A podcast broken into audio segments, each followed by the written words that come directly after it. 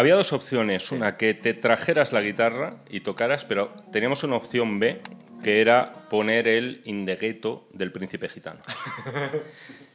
Porque yo creo que no se podrían reclamar derechos de autor de esa canción. La fricada Porque que... fue una actuación en directo en un programa, etcétera. Oye, es verdad que la pronunciación era infernal. Sí.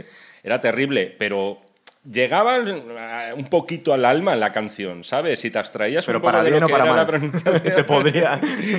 ¿Tú crees que era una, una maldición o era un homenaje lo que hizo el príncipe gitano con el tío? El hombre también, yo me acuerdo que en su día lo explicó, ¿eh? Sí. Y estuvo diciendo que a él le dieron la pronunciación Fonética. fonética de las palabras en inglés tal cual la pronunció y que no sabía ni lo que estaba No, diciendo. no, eso eh, lo creemos. Pero, insisto, si nos abstraemos de lo que es la pronunciación, creo que el hombre le puso mucha pasión también a la canción, Sí, pero- como estaba cantada. Y de hecho, yo fue la primera vez, fue mi primer acercamiento a la canción de Indegueto. A- a- Esa actuación, o sea, el, la primera, el primer acercamiento serio en plan ver esta canción del principio hasta el final. Estamos hablando de los loquísimos años 90 y de la televisión de los años 90. Chicos, supongo que podéis intuir que vamos a hablar de la última peli de Elvis. Sí, seguramente pueden intuirlo. sí. si no lo han quitado ya, porque creían que era un, un homenaje al príncipe gitano. Eh, la verdad es que yo os podrá confirmar, Jaime, que yo era muy escéptico a la hora de querer ver esta película, porque yo soy muy, muy fan de Elvis y me daba bastante miedo. Estaba escuchando por ahí que la gente ponía la película por las nubes. A mí el tráiler no me gustó y la- con la película he flipado. Estoy muy contento. ¿A ti qué te ha Oye, parecido, pues Jaime, me, tío? me alegra escuchar eso. Lo que pasa es que entonces no va a haber así confrontación de, de opiniones, ¿no? En general me parece una muy buena película. Sí, ¿verdad? Es decir, y- eh, salí del cine con la misma sensación que tuve con Top Gun, y me voy a explicar, con Top ¿Te ha Gun gustado Maverick. Top Gun Maverick encima? Sí, sí, sí. Es que al final... Se te están cayendo No, pero las ¿sabes, expectativas. ¿Sabes tío. qué pasa? Que yo lo veo de la siguiente forma. Estamos hablando de películas, Top Gun Maverick, Elvis, que a lo mejor en otra década, en otra época anterior, habrían sido peliculitas en plan, vale, bien. O sea, para no sientes que te han estafado. eh, 10 euros de entrada, eh, te lo has pasado bien, te ha dado lo que te prometía y tal. Pero yo soy muy pesimista con el panorama del cine actual y a mí cada vez me cuesta más ver novedades porque tengo la sensación de que estoy perdiendo el tiempo muchas veces. Y cuando te sacan y en una vez de haber película- estado- y en vez de estar viendo esto, podía haber estado viendo otra cosa. Y cuando veo películas que tienen además cierto aroma clásico, más en el caso de Top Gun en todos los sentidos, desde un punto de vista estético, incluso del mensaje que tiene, que es la pura heroicidad sin más, Sí. sin otro tipo de lecturas, o cuando veo una biopic, que dirían los cursis, clásica, por lo menos en su contenido, no tanto en sus formas, que de eso podemos hablar ahora, Sí. como es este Elvis, pues uno dice, joder, me apetece más ver este cine un poco de toda la vida. Y entonces, claro, en el contexto actual, yo veo este tipo de películas casi como una rara avis, insisto, películas que habrían sido normalitas en los años 90, te pongo por caso, que para mí fue una década muy buena, cinematográficamente hablando. Sí. Además que es la primera que yo pude experimentar bien viendo en el cine. Sin embargo, para mí ahora son dos de las películas más buenas que yo he visto en este año. O sea, Es que tampoco hay mucho así más. a lo tonto, claro. es que ese es un poco el Tampoco hay problema. mucho por, más. por comparación. sí. Eh, mira, yo estaba pensando, lo primero que me daba mucho miedo los, los biopics, porque en general se- es- hay una moda últimamente. eh, Luego estaba haciendo una lista de, de las, de los biopics que, que solía recordar, em, pero hay una tendencia últimamente a, a- centrarse un poco demasiado en las partes negativas del personaje que nos están contando la historia. Es decir, eh, por ese ánimo de ponerle un poco de realismo y no hacer una, pues, pues un homenaje sin, ningún tipo de crítica a la persona en cuestión, yo creo que la mayoría de las veces se pasan. Y yo temía un poco eh, que a Elvis le iban a demonizar en exceso. Y aparte estaba pensando que las nuevas generaciones eh, que no conocen a Elvis, o a mí me pilló muy, muy... Es decir, ya llevaba muchos años muerto. Pero no solo eso, sino que la gente joven hoy en día, en general, no tienen muchos ni puñetera idea de quién, de quién fue Elvis. Y yo me temía que, que no iban a, que no iba a estar al nivel que no le iban a poner la grandeza que tuvo este tío y la importancia que ha tenido en la música. Y la verdad es que cumple de sobra. Pero sabes que a lo mejor otro espectador puede alegar lo mismo que tú, pero otorgándole una condición negativa. Y es el hecho de que a lo mejor se ha dulcificado demasiado la vida de Elvis. a mí me gusta. Y sobre todo en los últimos años de, de Elvis, que fueron bastante lamentables. Yo supongo que tiene el- la aprobación total de la familia. Entonces, eso se ha notado. Sí, y que han cargado las tintas porque con un supervillano que es eh, el coronel Parker, hecho por Tom Hanks, que yo no recordaba, ¿Tom Hanks ha hecho de cabrón alguna vez? ¿O es la primera es una muy buena pregunta. Fíjate, yo creo que el otro día estuve viendo Camino a la Perdición. Sí.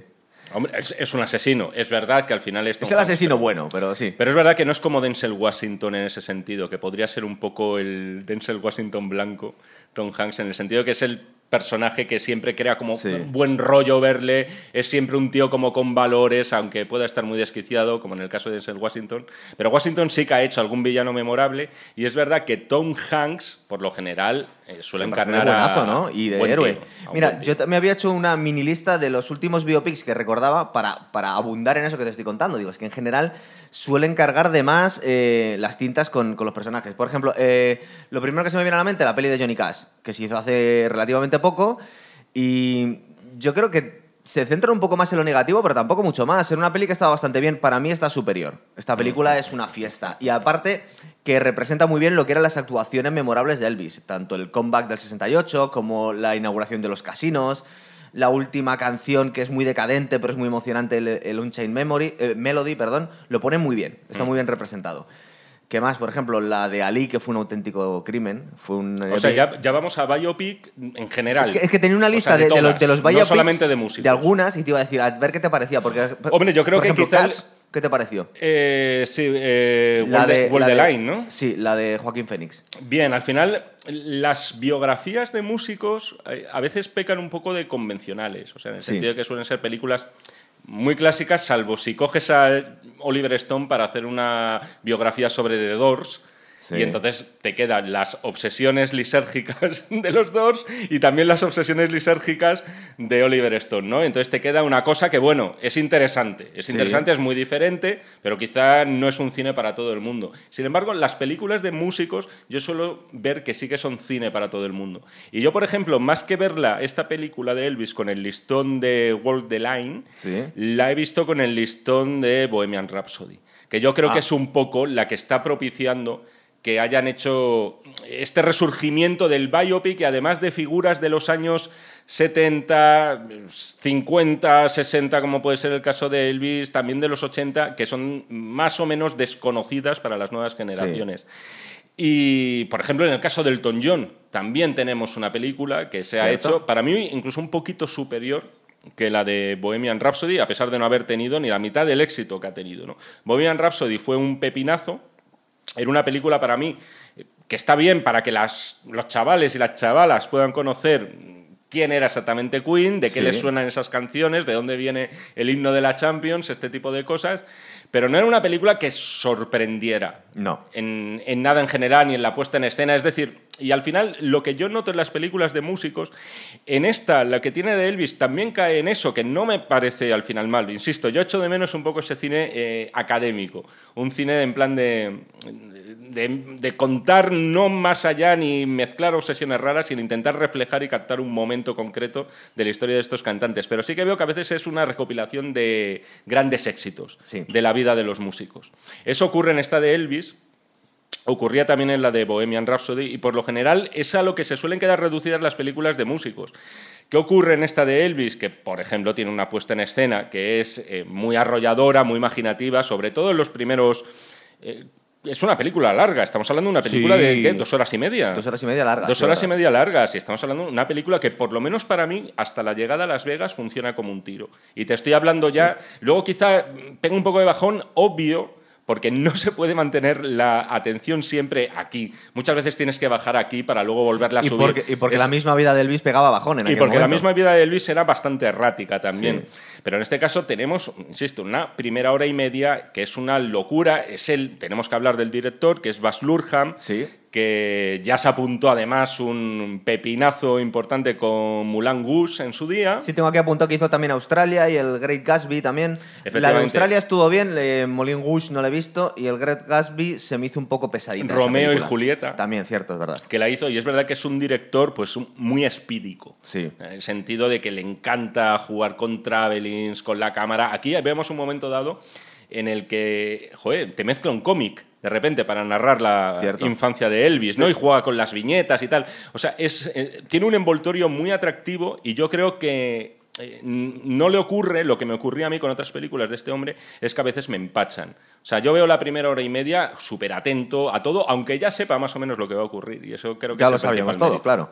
Eh, ¿Sabes lo que ocurre también? Que eh, a mí me, tiraba un poco para atrás, porque lo que estás comentando, por ejemplo, de Bohemian Rhapsody o, la, película de, de Elton John o incluso Johnny Cash, Em, y mira que somos fans de, esos tres, sobre todo yo, por ejemplo, Queen y Johnny Cash, a mí me encanta, pero la, la, importancia que ha tenido Elvis en el rock es como Jesucristo, es decir, era muchísimo más grande que todos estos. Entonces también me echaba un poco para atrás, digo, no van a ser capaz de reflejar en la pantalla lo importante que fue este tío, la revolución que supuso, la histeria de masa, sobre todo en las tías que produjo y, sobre todo que parecía, mm, como lo nota el coronel Parker cuando lo escucha por la radio, se lo escucho muchas veces a mucha gente que decían que parece que habían escuchado un alienígena, porque estaban escuchando a un blanco, negro, blancos, eh, haciendo música de negros, pero es decir, era una cosa em, totalmente revolucionaria, ¿verdad? Yo no sé si te acuerdas de otra gran película, otra gran película, no era una gran película, pero yo la tengo mucho cariño, y es Gran Bola de Fuego.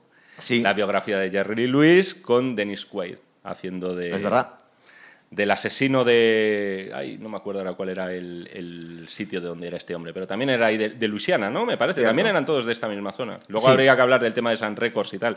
Pero que la cosa está en que lo que me gusta también de esta película es que explica algo que se nos suele olvidar y yo creo que las nuevas generaciones no lo saben. Que incluso el reggaetón y el trap este costroso que escuchan, al final tiene su origen en una serie de estilos que ni se figuraban, ¿no? Es decir, al final tenemos, no, es el no sé si podemos decir que Elvis sea el inventor del rock, así de esa forma tan categórica, sin ninguna duda es, el que lo popularizó, pero esta película justa cuentas con algo que ya lo hacía Gran Bola de Fuego en ese sentido y es eh, muy interesante ver hasta qué punto la música negra, la música de esclavos, fue lo que acabó originando toda este, esta cultura popular de, dimensiones enormes y que aún a día de hoy pues sigue perdurando tanto, ¿no? Y parece que pese a, insisto, pese a los, estas cosas electrónicas y tal y sin ningún esfuerzo que se hacen hoy en día y que la gente consume que viene todo de ahí, ¿verdad? Si fuera pipas, pero todo al final acaban haciendo de ahí. Es como explicarle a la gente, mm, para hacer una analogía, que el chihuahua viene del lobo, pues el ragatón viene de, Elvis. O sea, si no hubiera habido Elvis, no, la música moderna. no habríamos tenido. no, habríamos tenido música moderna. No, y de hecho, mira, eh, aquí, bueno, los oyentes a lo mejor no lo saben, pero nosotros solíamos tocar juntos y tal. Y cuando y tú me lo dijiste una vez y dije, pues sí es que es verdad. Lo que pasa es obvio, pero no piensas en ello. Tú escuchas un solo de Metallica y son escalas de blues. Sí súper aceleradas, o sea, muy difíciles de hacer, se necesita tanto para la mano izquierda como para la mano derecha. Ni siquiera son muchas veces de blues, son pentatónicas. Son, son pentatónicas, la parte pero más básica todavía. Es todavía la parte más básica y más primigenia, ¿no? Y en eso la película repara muchísimo. Y a mí eso es algo que personalmente me gusta mucho, porque es verdad, estamos hablando, además de esa revelación que tiene en un momento dado Elvis, niño, en la película, en una de una experiencia religiosa, ¿verdad? Una experiencia religiosa, además, en estas eh, celebraciones. Está, muy bien contada. Es decir, eh, el que sea totalmente el ego en conocimientos musicales, igual le parece una cosa interesante, pero que no acaba de leer entre líneas, pero lo que nos estaban comentando es que, de alguna forma, el rock o lo que hizo Elvis Em, que es verdad que es debatible si es el papá del rock o simplemente fue el que lo popularizó. Eh, es verdad que no componía, pero le daba un toque completamente distinto a lo que había oído. En la película nos cuentan primero que cómo está mezclando. Él, viene de una familia pobre, unos blancos que viven en un barrio de negros, se relaciona, sus amigos son negros, se escucha eh, el blues. Y justo en esa escena que estabas comentando tú, se escapa y se va corriendo a una carpa donde están haciendo una especie de gospel, creo que también son, son negros también, pero está mezclando las dos cosas. Y él siempre dijo que estaba eh, uniendo el blues con el gospel. Es decir, la música que escuchamos en las, iglesias, sobre todo negras, con el, blues de toda la vida. Que llevaba unos años de un tema bastante popular entre la población negra, pero los blancos escuchaban otras cosas y fue el que, mm, sin el Sí, supongo que algo más tipo folk, más tipo country, posiblemente, ¿no? Él también hizo el un country, El country también lo tocó muchísimo. De hecho, también tenemos que recordar esa gira que aquí no la ponen porque no pueden poner todo. Ponen prácticamente todo lo que yo recordaba. Yo estaba un poco asustado, digo, a ver qué van a dejar fuera. Pero una cosa que no cuentan, no cuentan un poquito por encima, es eh, esa gira que hicieron con Perkins, con Jerry Lee Lewis, con Johnny Cash y Elvis, que fueron esos cinco, que se hicieron una pequeña gira por los estados del sur y de alguna forma se influyeron entre ellos. ¿Qué pasa? Que de alguna forma, mm, por ejemplo, podemos ver cómo salían de la misma rama, pero Johnny Cash se fue más hacia el folk y, Elvis es que directamente le dio forma a otra, otra corriente directamente, ¿verdad? Sí, sí, sí. O sea, es, al final eh, todo se reduce a él. Pero es que ya no solamente es el tema de la música, también es que es el icono, es la figura de Elvis. Es que al final se ha convertido como en un icono de América. Es decir, tenemos a John Wayne, ahí por ejemplo. Luego, eh, anda, no había visto yo que habías puesto a, a Loren Bacall. Sí, pues lleva ya unos cuantos programas ahí. Ah, qué bueno, joder, pues se nota que hace tiempo que me había escaqueado. tenemos a John Wayne, tenemos a Marilyn y tenemos a Elvis, como quizás las tres marcas, es como ver a Mickey Mouse, ¿no? En el estudio tenía un póster de Elvis, acuérdate. Es verdad. ¿Dónde está ahora? Eh, lo tengo en el sótano, es que no falta, no falta sitio para poner, tenemos que ampliar el estudio, algún día va a caer. Eh, ¿Qué os estamos comentando? Ah, bueno, sí, lo que es la, la gran polémica que surgió en los últimos años, no existió en el momento, era sobre la apropiación cultural de la música negra por parte de Elvis. ¿Qué es lo que ocurre? Que en aquel momento ningún artista negro se le ocurrió abrir la boca en ese sentido. Primero, porque se benefició de eso y segundo, porque Elvis, eh, de alguna forma, era un poco negro él. Es decir, no solo se había movido en esos términos, sino que tenía un respeto absoluto por toda esa gente. Tuvo un par de conflictos con promotores porque él se empeñó en que sus coristas, que eran negras, tenían que ir con él y de hecho se negó a actuar si no fuera con ellas. De hecho, hay una, hay una anécdota en la que le iban a prohibir tocar en un, en un estadio, me parece, del sur y él se plantó y dijo, sin mis coristas no actúo, pero no solo eso, sino que las subió en un Rolls y dio varias vueltas al estadio antes de actuar, donde solo iban sus coristas. Es decir, pero no, no, querían que fueran con ella, con él por ser negra. Exactamente. Y aparte que tenían las audiencias segregadas, eso lo vemos en la película también. Sí. Entonces, eh, hoy en día se le ha acusado mucho de, de robar, de apropiación cultural. Pero todos esos artistas del momento, de hecho, los que han quedado vivos hasta hace bien poquito, tanto B.B. King, que la vemos en la película, como Little Richard, que la vemos en la película. ¿Chuck Berry es anterior o posterior? Creo que es un poquito posterior, un poquito debe ser. Eh, bueno, eh, no está muy claro, porque luego sabemos, estamos viendo sabemos, la escena de Regreso al Futuro. Sabemos que en 1955 no era famoso. No, es verdad. Todavía Chuck Berry. Y en el caso de Elvis, eh, sí. Me parece, ¿no? Estamos hablando. más o menos los mismos años. más o menos los mismos años a la vez, pero es verdad que es el otro gran pope. Quizás no con la aureola mítica que ha tenido Elvis. Es verdad que en aquel momento la América Blanca era muy racista y estaban buscando un vehículo blanco para poder popularizar esa, música, que es lo que se le ocurre al Coronel Parker, ¿verdad? Sí. Que hace en este momento. La figura del Coronel Parker es, es, curiosa. Mira, yo estaba.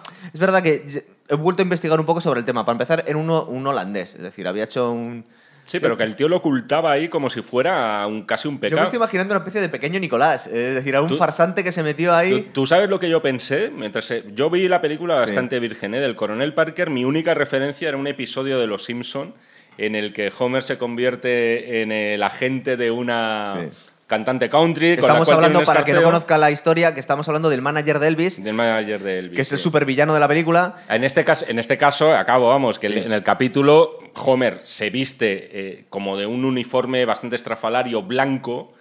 Todo el mundo le hace, o él se hace llamar coronel. Claro, yo no lo entendía mucho las referencias. no lo has entendido, claro. Es la referencia, sí, no, no lo entendí antes cuando ya leí que efectivamente se hacía llamar coronel Parker, este tío que posiblemente ni era coronel ni no, era nada. Mira, te cuento. El tío intentó entrar una vez eh, ilegalmente en Estados Unidos y fue deportado.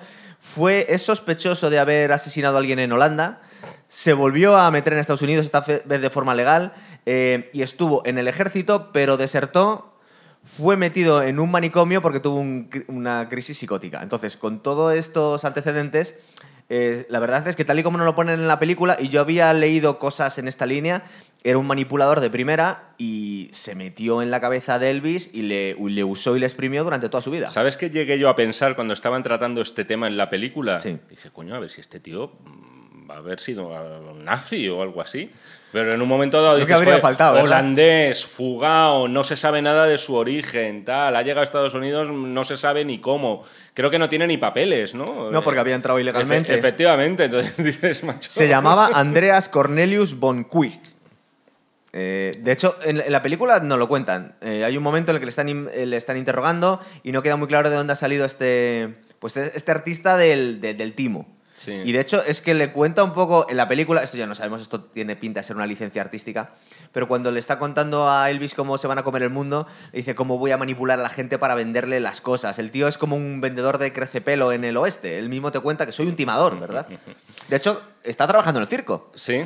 Cierto, sí, casi como una feria de mm, no de monstruos ambulantes, pero vamos, algo, tratando fatal. algo parecido, ¿no? Y él le escucha por la radio. Eh, eso es un poco. Bueno, creo que en la película nos cuentan. Vamos a ver, eh, este, para terminar la, la, la descripción de este coronel Parker, en la película nos lo ponen clara y llanamente como un psicópata. Es decir, el tío no tiene la más mínima. Sí, yo al final, es verdad que, a ver, yo creo que las cosas no siempre son blanco y negro, pero es verdad que a la hora de contar una historia necesitas un villano. Sí. Necesitas un antagonista y en este caso lo tenían clarísimo. La verdad y, es de, que- y de hecho siempre ha habido una contraposición entre Sam Phillips, el creador de Sun Records y tal, donde, bueno, sin- ir más lejos, creo que Johnny Cash empezó allí, Jerry Lee Lewis también empezó allí, por supuesto Elvis, como un hombre eh, que, que sí que era un enamorado de la música, es decir, a él verdaderamente le interesaba más la música que el dinero, y sin embargo, en contraposición, tienes al coronel Parker que le encanta bastante más el dinero que lo que es la música. No, la música en la película le importa un pito. El tío simplemente ve clarísimo. Él ve el, él ve el producto. O sea, lo tiene clarísimo. Y de hecho tiene para mí una de las mejores secuencias de la película, que ¿Cuál es en ese concierto primero, vamos así verdad. más o menos cronológicamente, cuando él empieza a ver la reacción de esa chica tías, y dice, esa chica estaba experimentando cosas que por edad no le correspondían. ¿No te recuerda a la escultura esta de la Madonna de pues está tocando está básicamente está teniendo un orgasmo la tía simplemente viéndole mover es, las caderas Es lo ¿verdad? que se da a entender sin decirlo. Sí. Además es un momento bastante... Es bastante divertido la reacción que tiene además Tom Hanks, pese a todas esas capas de maquillaje, que a mí es una cosa que nunca me ha gustado mucho, sobre todo cuando tienes un actor como este, ¿no? es que está demasiado tapado parece Jabal Hat casi ¿eh? Eh, sí, sí, sí. Estoy reconocible poquito- oye, que a lo mejor eh, no le han maquillado demasiado, que el tiempo pasa para todos. Es Tom Hanks posible- es- es un señor de 67 años no ya, ¿eh? yo creo que el tío dijo eh, ya que voy a hacer de cabrón eh, ponme irreconocible Sí. Igual para que no me Puede ser, asocie para, que, para que esta mancha no, para que la gente pueda seguir viendo no, no la tenga en mi expediente, ¿no? Es verdad que la, eh, la película prácticamente empieza ahí. Es verdad que tiene una secuencia antes en la que le están preguntando una vez que ha muerto Elvis, que, es, que si, porque le estaban acusando los medios de comunicación de ser el culpable de, de la Sí. vida que se dio, y automáticamente ya pasamos a, a la infancia de Elvis, lo que os hemos hecho, contado este. la, la película mm, no es más o menos. No está más o menos narrada por el coronel. Es decir, lo que vemos Sí. no es un poco como desde. Al final es que eso no está muy Eso claro. es original, ¿no? Que cuente la historia al malo. Sí, eh, bueno, sí, podríamos encontrar eh, precedentes Sí. de algún modo, pero sí que tengo la duda de si todo lo que vemos es como desde la óptica suya, que yo creo que no, porque muchas veces son cosas, nos muestran más a Elvis en su intimidad. Es un poco un revoltijo, ¿no? Los recuerdos que puede tener el coronel y a su vez una visión, vamos a decir, eh, externa de lo que fue Realmente. la vida de Elvis. Sí. ¿no? Bueno, no hemos hablado, simplemente para aludirlo, porque hace un papelazo, este Austin Butler, que es el Austin protagonista, Butler. que a mí, eh, cuando lo vi en el tráiler, digo, es que este tío no se parece realmente. Es un chaval guapo, pero no se parece a Elvis, es que no tiene nada que Mm. ver. Eh, pero hace un papelazo, ¿verdad? Incluso me da la sensación, igual he flipado, ¿no le meten un poco de ordenador? Porque le veo como los pómulos más hinchados. Hay momentos en los que está tan bien caracterizado que parece Elvis y él, y él físicamente no se parece. Ahí- bueno, una cosa, ahí está- hay algo- está- estamos hablando sobre todo de... los últimos años, sí. Y estamos hablando de la famosa actuación que has citado tú antes. La del de- comeback de- La de la melodía encadenada. Vale, estás hablando de la última de todas. sí. Efectivamente, que ahí sí. eh, Mira, eso creo que no, pero lo que sí que está tocado digitalmente es la voz, porque a mí esto Sí, es una cosa que siempre me obsesiona mucho. Y es lo que nos preguntamos todos cuando acaba una película. ¿Este tío ha cantado de verdad No, durante la película? eso. No, una cosa, la- lo han explicado de la siguiente forma. A ver. Al parecer, las primeras actuaciones, es decir, el Elvis joven, entre comillas, porque al final estamos hablando de un tío que, claro, murió a los 42 años. El Elvis joven sí que lo canta él. Le habrá metido un poco autotune, Es, es su voz. Pero, sin embargo, lo que han hecho, porque al parecer, esto yo no lo sabía, pero Elvis fue cambiando el registro de, dos- de voz con los años, como por otro lado suele Al, pasarle al a muchos final parecía un cantantes. cantante de ópera. De hecho, lo Sí, es, ver al es de verdad, la tiene, una voz como mucho más grave, como más de tenor. Suena Pavarotti al final. Y entonces lo que han hecho para esos cambios de registro a los cuales el tal Austin Butler, que no le conocíamos ninguno, me atrevo a decir, yo creo Eh, que ni en España... Es Tex, Tex Waxton en Once Upon a Time in Hollywood. Sí, pero vamos, es un papelito de... Pequeñito. de- no, pero no, y- vamos, y, lo he tenido que buscar. Digo, este tío no sé si le he visto. Mm, Había casi, salido casi de extra. es cinco verdad, minutos es el- en la peli de Tarantino. Es el único registro que tiene. Y sin embargo, aquí la verdad es que convence. Vamos a ver la temporada de premios, porque es posible que a lo mejor eh, se pueda por lo menos llevar una nominación. Entonces, lo que han hecho ha sido coger su voz, coger la de Elvis, mezclarlas digitalmente y crear como una especie de mezcolanza digital entre los timbres de uno y del otro. Y entonces esa mezcla original y hecha es profeso para la película es la voz que escuchamos cantar. Es decir, no es enteramente Austin y tampoco es enteramente Elvis, por lo menos a partir de la década de Las Vegas. Es ahí cuando ya empiezan a hacer estas mezclas raras digitales para que no variara tampoco y no meter de repente a Elvis de verdad. Fíjate eh, cómo, han, cómo, han, apurado, eh, que si te fijas en la música, le han dado un mini toque para modernizarlo sin dejar de, desnaturalizar las canciones. Las canciones son las de toda la vida, pero están modificadas. Están modificadas, igual las guitarras tienen un poquito más de distorsión, son un poco más actuales. Cuando tenemos la escena en la que va a Bill Street, que era como la calle de moda, es como en aquel momento como la gente puede ir a la calle Fuencarral, era la zona de moda, pero ahí va la gente eh, que escuchaba música negra y tenían clubs negros, que eran un poco de, mala muerte. Y vemos cómo se relaciona con Little Richard, que tiene una admiración brutal, porque Little, Richard él mismo dice, bueno, yo de alguna forma también fui el papá de rock and roll y no me y no me, nadie me lo reconoció no solo porque era negro, sino encima porque era gay. Entonces en aquel momento pues era un estigma tremendo. Eh, también tenemos a B.B. King. Esta relación de amistad, ellos siempre la han reconocido, es decir, todos estos. Eh, em, eh, artistas negros han dicho que eran amigos de Elvis y que mm. no tenían absolutamente nada de, que decir en su contra cuando empezó toda la ola de acusarle de haber robado la música negra y haber... No, ellos decían otras cosas. Fue un tío encantador siempre con nosotros, nos ayudó, nos ayudó en todo lo que pudo y gracias a él yo pude ganarme la vida, porque antes no nos escuchaba nadie. Entonces, de alguna forma sacó a la música negra del anonimato. Eh, estaba contándote lo de la escena esta de la, de la calle de, Bill Street. Bueno, pues si te fijas, eh, en ciertos momentos meten hip hop hay ciertas píldoras de música moderna que hacen la película súper actual.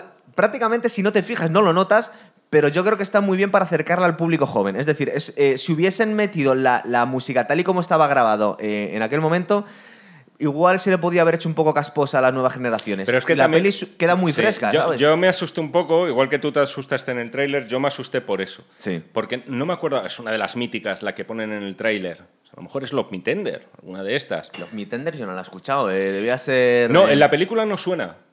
No, Love Me Tender, eh, me dices que tú no la has escuchado, ¿no? yo es que tampoco, me sorprende muchísimo. A mí lo que me sorprendió o sea, es si es posiblemente la más conocida pero es que el tráiler, para el gran público. El tráiler a mí me quitó las ganas de ver la película. Me pareció bastante mal hecho, pero era bastante malo, ¿eh? En el tráiler sonaba una canción de las míticas de Elvis eh, modernizada. Sí. O sea, en plan casi como si fuera, yo qué sé, eh, Tiffany Sweet, algo así. Y entonces dije, ostras, me voy a encontrar con un pastiche en el que se van a modernizar, pues un poco lo que ocurría en Mulangus, que es lo que pasa es que, claro, eso tiene un contexto y esto tiene otro. No me cuentes una película de un músico de los años 50 y 60 para estar escuchando eh, versiones actualizadas y modernizadas en teoría, ¿no? Pero sin embargo luego en la película ves que muchas actuaciones son un poco a pelo, es decir, que son un poco como lo que hay ahí, es verdad que estará editado y tal. También tú ten en cuenta que, joder, la calidad con la que escuchamos nosotros, claro, las grabaciones de por aquel entonces, eh, luego, es decir, son objeto de remasterización. Pero no solo eso, están, los arreglos están modernizados. Suena la música, es la misma música de siempre, pero suena más actual. Mm. Y en ciertos momentos en lo que meten un poco de hip hop, cuando se mete el barrio negro, pero casi no se oye, y lo que te da es un ritmo a la película que, te la hace más actual eh, contándote la vida de un icono de los años 50. Es decir, en ese sentido, me parece que está hecho eh, increíble. Sí, pero sin pasarse. Es decir, una cosita así sutil, bien hecha, porque además yo creo que es. No, pero me llamó la atención mucho eso, ¿eh? Al final, la película lo que exuda mucho es ese respeto también. Entonces, no tendría ningún sentido convertir a la música de Elvis en, en algo propio, yo qué sé, de los 40 principales. Un par de fricadas de de, fan de Elvis, porque lo cuentan en la película y yo creo que es importante. Em, nos hablan de la figura materna, que es muy importante la madre en, la, vida y en la educación de Elvis. El padre, que es un poco, es bien intencionado, pero es un poco idiota. También se deja manipular casi más por el coronel que su hijo. Pero luego, una cosa que influyó mucho en la forma de ver la vida de Elvis fue, primero, que eh, tuvo un hermano gemelo que murió en el parto. Y de hecho le consideraba, su madre siempre le decía cosas como que tú tienes la fuerza de dos hombres y vas a cantar como dos hombres, porque de alguna forma el espíritu de tu hermano muerto está en ti. Recuerda que lo cuentan y estas cosas están sacadas de, sus testimonios y de sus entrevistas. Mm. Él lo contaba. Y luego también la afición, como has dicho, por los cómics, que se creía que iba a ser un superhéroe y que podía volar y tal. Y cómo lo explota el coronel para lavarle un poco el cerebro, ¿verdad? Mm. Está muy bien contada lo que es la, la historia familiar de Elvis, porque era un chavalín de un barrio pobre del sur de, de Estados Unidos. Sí, sí, sí. Entonces eso no lo estábamos dejando. Y luego cuando estábamos hablando de la actuación esta, eh, él mismo comentó en muchas entrevistas que cuando empezó a bailar esos bailes que no eran intencionados. Es decir, luego se pusieron de moda y toda la gente lo hizo, pero que él decía que era como... De hecho se asustó. Eh, esa, esa, esa, escena en la que ves que se pone a bailar, todas las tías se están volviendo locas y el tío se gira y le dice a su banda, porque su grupo durante muchos años eh, era, eh, tocaba con dos personas más, tocaba con un bajista y con un batería. Él se gira y le dice, ¿qué está pasando aquí? Estoy muerto de miedo, que se están volviendo locas. Y le dice, da lo mismo, tú sigue haciéndolo. Eso se lo dijo, creo que fue el batería o el bajista. Es decir, que mm, de alguna forma fue un poco accidental también toda la figura de Elvis. Sí. Fue una cosa orgánica. Bueno, fue Forrest Gump el que le enseñó a Elvis. Ah, ¿Te bueno, sí, acuerdas? Los película, movimientos. Sí, sí, sí, sí. Con lo de las. Vamos, yo lo que veo en esa película me lo creo todo, tío. Es- si está fue Forrest el ¿eh? que le enseñó los bailes con lo de los aparatos esos horribles que llevaba en las piernas, Sí. me lo creo. Pero es verdad que era. eh, Es decir, es un eh, es la figura total. La es un total. el showman total, todo, mucho se ha construido encima. Y luego, eh, hombre, puedes dudar quién fue, por ejemplo, más potente eh, en cuanto a talento. Michael Jackson fue, pero todo esto se construyó Michael encima Jackson casado además con, con, una con hija la de con la- no, con la hija de Elvis. con la hija de Elvis. Eso es, con la única hija que con tuvo. Lisa Marie. Decía que era el único que la entendía Y porque con Nicolas Cage también se Eh, casó Lisa Marie. sí. O sea que fíjate. tiene un, Nick- un- hay una nieta ya o un nieto de Elvis que no una nieta y se parece muchísimo todavía, ¿eh? o sea, los genes son potentes Qué bueno. en los Skywalker, ¿sabes? Se le nota, se le tiene los mismos pómulos y la misma cara. Por cierto, para coleccionistas de lo esotérico, que Sí. sepan que tienen una biografía de Elvis rodada, si no recuerdo mal, en los años 70 por John Carpenter Joder. y con Carl Russell haciendo de Elvis. Es una película hecha para la televisión. Es verdad. Eh, cosas que han, que han dejado fuera de la película y yo me alegro, porque la figura de Elvis fue tan importante, a mí me apetece que se vuelva a poner de moda entre las nuevas generaciones, entonces que dejaron un poco de... No nos ponen el foco, aunque nos los cuentan, los abusos con las drogas. Parece ser que esta gira que os he comentado de los estos cinco magníficos se ponían de éxtasis y de speed hasta arriba cuando en los años 50 no lo hacía nadie. Eh, y, y Elvis arrastró la adicción durante toda su vida. Lo que sí que veo en la película es que se justifica la, esta afición ya o dependencia crónica que tenía Elvis de las drogas precisamente por las condiciones draconianas de su contrato con el coronel. Es decir, el coronel eh, explotó a Elvis como la gallina de los huevos de oro. Tenía que, tenía, bueno, era maratoniano todos los conciertos, la gira de conciertos que tenía, cuando no tenía que grabar una película, porque esa es otra. Aquí en la película también se hace referencia a eso, a la carrera eh, más bien, Cinematográfica. eh, sí, más bien bajuna. Él que quería tuvo- ser James Dean, ¿no? que tuvo Elvis Presley en el cine, salvo un par de éxitos. Luego, la mayoría de sus películas fueron muy malas, pero aunque fueran muy malas, claro, este hombre tenía que ir a rodar, luego después tenía que ir a grabar un nuevo disco y luego a lo mejor por la noche tenía actuación porque debía actuar, pues, eh, una vez cada tres días, por lo Sí, menos sí. de su vida, ¿no? Y unas actuaciones En- que eran eh, una auténtica Claro. paliza. Lo que hacía. Entonces, y eso en la película se apunta de forma muy elegante, te vienen a decir que todas esas, eh, sobre todo el rollo de las anfetaminas y todas Eso estas es. drogas estimulantes, al final eh, fueron las que eh, acabaron deformando en todos los sentidos lo que es el Sí. mito de Elvis Presley. Pero es muy curioso también el tema de las drogas aquí en este hombre, porque de algún modo, joder, es uno de los primeros mártires de las drogas legales.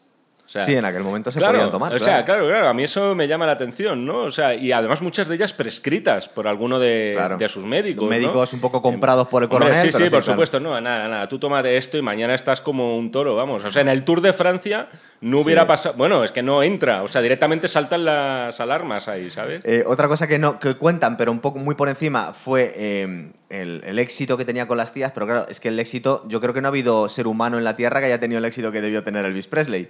O sea, era una auténtica locura. Te olvidas de, ¿De quién? Julio Iglesias, tío. Yo, yo creo que, fijaros lo grande que es Julio, Julito, pero yo creo que era una Julio, de- tío. tío, lo de Elvis era una Julio locura. es el padre de todos nosotros, tío, y lo sabes. Hablando de otros ídolos de masas, se dejan en la película fuera una cosa que habría sido muy guay contarla, que fue el encuentro entre los Beatles y, Elvis, que fueron a visitarle a su mansión de, creo que estaba en Beverly Hills. Eh, Elvis todavía no se había vuelto loco con el karate, es otra cosa también que dejan fuera, porque de hecho eh, se pensaba que era un, un- pues una especie de Bruce Lee. Y hacía, no solo hacía movimientos de karate, sino que en los últimos años se volvió completamente tarumba y esa parte que era bastante ridícula de su vida la deja- han dejado fuera, y me parece muy bien. Pero cuando fueron los, los Beatles a ver a, a Elvis, bueno, os podéis imaginar eh, los fanboys que eran. Eh, iban a ver a Jesucristo. Se les saltaban las lágrimas. Eran los tíos más guays del planeta en aquel momento, pero iban a ver a su ídolo. Decían que, que fue una, una tarde de puta madre, pero que cuando estaban intentando hablar mucho de música con él, él lo que les comentaba es que él quería hacer películas. Y le decía a John Lennon y Paul McCartney, dice, bueno, pero es que ¿por cuándo vas a hacer más discos? ¿Cuándo vas a hacer más canciones? ¿Cuándo te vas a ir de gira? Que eso es una parte muy importante de lo de la película. Elvis no salió de Estados Unidos, salió para hacer la, como llamamos el servicio militar o la mili en, Alemania, pero el coronel no le dejó irse de gira. Mm.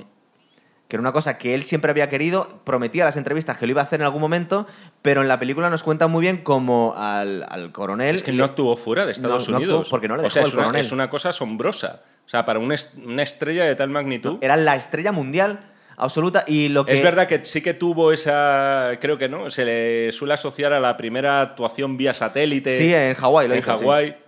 Efectivamente. Es lo que le dice el es- coronel, es dice, si te van a ver en todas las televisiones, ¿para qué tienes que Es ir? una de las cosas que me llama la atención, que no saliera de Estados Unidos jamás, por lo menos para actuar. Hombre, lo que nos cuentan en la película es que, no sabemos si es cierto hasta ese extremo, que el coronel tenía un, un acuerdo genial con los propietarios mafiosos de los casinos y que le daban tanto dinero, aparte que le perdonaban las deudas, porque es verdad que era un ludópata de mucho cuidado, que se las ingenió para machacar a Elvis con actuaciones, yo no sé si le hacía hasta dos actuaciones a la noche al final. Sí, sí, sí. Y, y aparte es curiosísimo, porque yo quería hablar luego de esas tres actuaciones. Estamos hablando de la segunda. La inauguración del casino es alucinante. El- el- la banda que tiene, que la selecciona los mejores músicos del mundo, y ese espectáculo, cómo bailaba, y cómo va degenerando la cosa, ¿verdad? Empieza muy bien y unos años después es un espectáculo dantesco. Sí. El mismo espectáculo. Simplemente vemos cómo ha ido degenerando, ¿verdad? Sí, efectivamente. Además que en esta secuencia se le nota a Baz Luhrmann que dices, aquí es cuando voy a dar un poquito lo que la gente espera de una película mía, sobre todo para el que sepa que soy el director de Mulan Goose y de todas estas, ¿no? Se le nota muy cómodo con los neones y con toda esa parafernalia un tanto hortera de Las Vegas, pero Pues tenía que ser hortera, claro. Pero es que sin duda es así, o sea, es y en ese sentido está muy bien, muy bien captado. Esas tres actuaciones que os decía, eh, hay un momento en el que le mandan a Alemania, eh, se ponen de moda los Beatles, él está asustado.